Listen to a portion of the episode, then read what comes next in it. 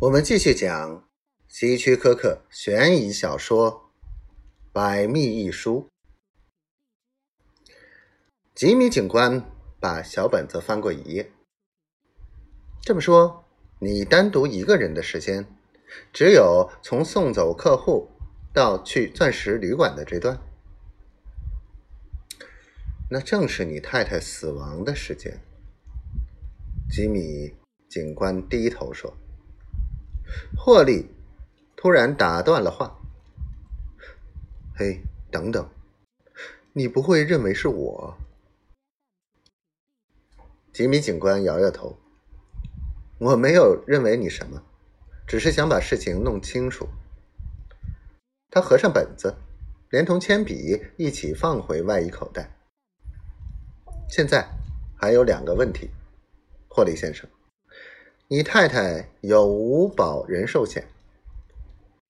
有，我们各保一万元，互为对方受益人，各有加倍赔偿。假如意外死亡的话，那是的。他迟疑了一下，好像刚刚想起来一样。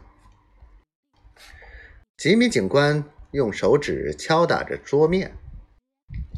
抬头看着他说：“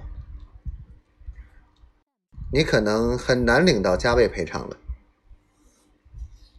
可是你说过，他的死亡是意外死亡。”吉米警官走到地下室门口，向下指着阶梯底下：“你太太的尸首就是在这儿被发现的。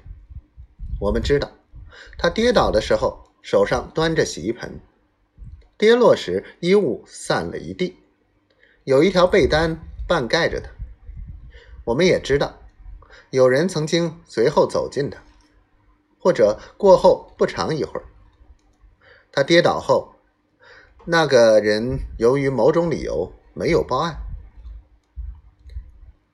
霍利的脸色变了，可，可是我不懂。吉米警官从口袋里取出一条白手帕，展开它，小心放在地上。你应该知道，你们的地下室好久没有刷洗了，灰尘很厚。我们在被单上发现了一个清清楚楚的鞋印。现在，霍利先生，请你把右脚踩在手帕上。他望着木然的霍利，冷冷的说：“对不起，只是为了取证。”霍利的嘴突然张开了，他浑身颤抖不已，脸色苍白，白的如同那张手帕一样。他想起来了，在他逃离丽丝那对恐怖吓人的眼睛时，曾踏过那条白被单。在被单上留下了一个足印，但他一直不以为然。